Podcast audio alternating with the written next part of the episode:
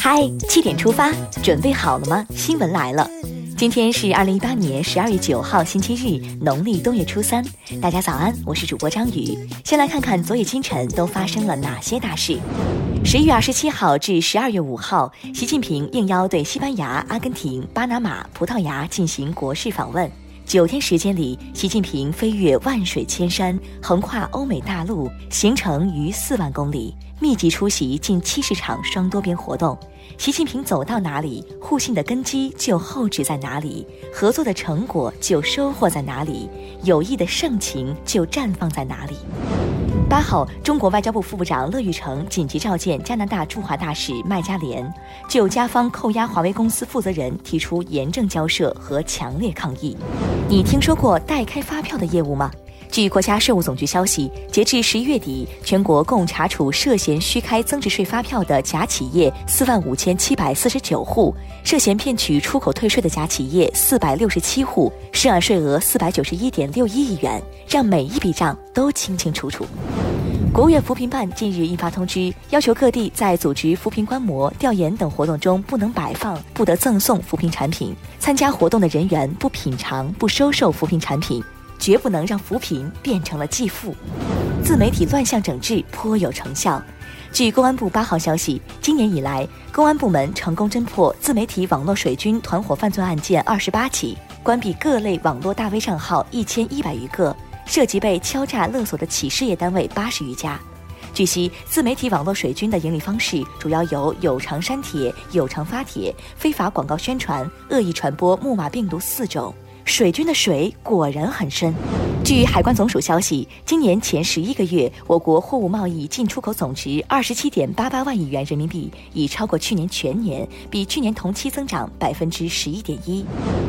中国化工集团河北盛华化工有限公司发生的一一二八重大爆燃事故，是近年来中央企业发生在化工生产企业伤亡最严重的事故，与央企形象严重不符。国务院安委办会同国务院国资委近日约谈了中国化工集团有限公司主要负责人，央企一定要做安全生产的排头兵。自明年一月一号起，我国将调整跨境电商零售进口税收政策，个人年度交易限额从两万元提升至两万六千元，首次交易限额从两千元提升至五千元。从个人的买买买里也能看到中国开放的步伐越来越大。下面来关注总台独家内容。改革开放四十年，我国经济社会发展取得了巨大成就，综合国力显著提升，人民生活的获得感、安全感、幸福感明显增强，国际地位和国际形象日益提升。这四十年同样也是铁路快速发展的黄金时期，铁路的整体面貌发生了巨大的变化，不仅营业总里程有了大幅增长，机车运行速度也突飞猛进。关注央广新闻微信公众号，找到今天的嗨七点出发，一起来看看中国铁路翻天覆地的大变化。接下来关注一组国内资讯，首先来关注一下天气。据中央气象台消息，本周末南方气温将继续下探，最低气温零度线将南压至江南北部至贵州中部一带，降雪范围也将向南扩张。湖北、安徽、浙江等局地将有暴雪，没有什么是一条秋裤解决不了的。如果有，换上棉裤就对了。八号晚上七时十分许，二广高速湖南益阳段二零四六至二零四八约两公里南往北方向间断发生四起交通事故。经现场勘查，四起交通事故先后涉及二十二台车，共造成五人死亡，其中两人处在路外，一人重伤，无生命危险，正在医院救治；六人骨折，十一人轻微伤。事故原因尚在调查中。据悉，北京地铁新机场线已于近日起全面铺轨，预计明年九月将与北京大兴国际机场同步开通试运营，离诗和远方又近了一点。近日有报告显示，六成企业对大学生招聘需求上升，计算机、金融、机械成为招聘的热门专业。国内大学生平均期望薪资为每月八千四百三十一元，企业平均支付薪资为每月七千九百一十五元。转发这条消息给你的老板，说不定涨薪呢。兼职刷单你遇到过吗？近日，重庆渝北公安分局网安支队破获了一起以刷信誉为幌子的升级版网络诈骗案，跨省抓获犯罪嫌疑人十余人，涉案金额高达一百二十六万元，高额返利，轻松赚钱，警惕！在福州闯红灯也会让你摊上事儿。日前，福州市出台新规，行人闯红灯一年超过五次，公安部门将按照程序将其列入黑名单，贷款等行为将受限制。再见，中国式过马路，红领巾不容亵渎。近日，上海一企业在慈善活动中邀请某日本成人影片女星佩戴红领巾出席，无视社会公序良俗，被从重处罚一百万元。鲜血染成的红领巾，请严肃对待。这才是网络改变生活的样子。云南漾濞盛产核桃，旺季过后只剩妇女老人在家。九零后女孩丁秋蕾不甘成全职主妇，通过淘宝带动两万留守妇女敲核桃，连九十四岁奶奶都一起直播卖货。她说：“希望带动更多就业，无论男女都不用去外面漂泊。”为半边天点赞。接下来把目光转向国际。当地时间七号下午，加拿大不列颠哥伦比亚省高等法院对中国公民孟晚舟女士的保释未作出裁决，听证将在当地时间十号下午一点继续进行。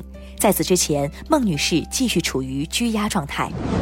加拿大那样做，法国却这样做。法国经济与财政部长勒梅尔在七号新闻发布会上表示，对法国来说，华为是一家重要的企业，欢迎中国电信企业华为在法国投资。据外媒报道，当地时间八号凌晨一点左右，北京时间八号上午八点左右，意大利东部港市安科纳附近一家夜店发生踩踏事件，已造成六人死亡，近一百二十人受伤，其中十人重伤。日产再曝质检违规。当地时间七号，日产公司被曝出在汽车出厂检查中，刹车速度表等六个项目存在违规操作。日产方面已宣布将召回十五万辆汽车，共涉及十一款车型。快看看有没有你的爱车。近日，美国俄亥俄州一位父亲因为女儿欺凌同学，惩罚他在二摄氏度的低温天气中步行五英里到学校。这位父亲称：“你看不到被欺凌的人有什么感觉，但这并不意味着你的欺凌没有伤害。年幼不是不负责任的理由，家长也该尽到责任。”接下来是今天的每日一席话：“天下何以治？得民心而已。”天下何以乱？失民心而已。二零一六年一月十二号，习近平总书记在第十八届中央纪律检查委员会第六次全体会议上发表讲话，引用“天下何以治？得民心而已；天下何以乱？失民心而已”，告诫全党：民心是最大的政治。他指出，反腐败增强了人民群众对党的信任和支持，人民群众给予高度评价。天下何以治？得民心而已。天下何以乱？失民心而已。出自王涛《涛园文录外编·众民中》，意思是天下怎么才能治理好？得民心而已。天下为什么会大乱？失去了民心而已。最后进入今天的每日话题：创新还是骚扰？机器人打推销电话日均拨近千，是人工五倍。先生，买房吗？姐，最近有学习英语的需求吗？移动互联网时代，你可能经常会有这样的困扰。近日，很多网友发现这些电话并不是真人打来的。据悉，使用 AI 拨打推销电话，不仅可以做到声音和真人毫无区别，效率也可以大幅提高。每天可以拨出八百到一千个电话，是传统人工的四到五倍，成本也大幅降低。站在商家的角度来看，这一创新既减少了成本，又增加了效率，但对于用户来说，这也意味着自己接到骚扰电话的可能性更高了。你平时经常接到骚扰电话吗？接到骚扰电话，你是直接挂断，还是会拉黑标记为骚扰电话呢？欢迎留言分享。好了，今天的七点出发就到这里，更多精彩内容请关注央广新闻微信公众号，咱们明天再见。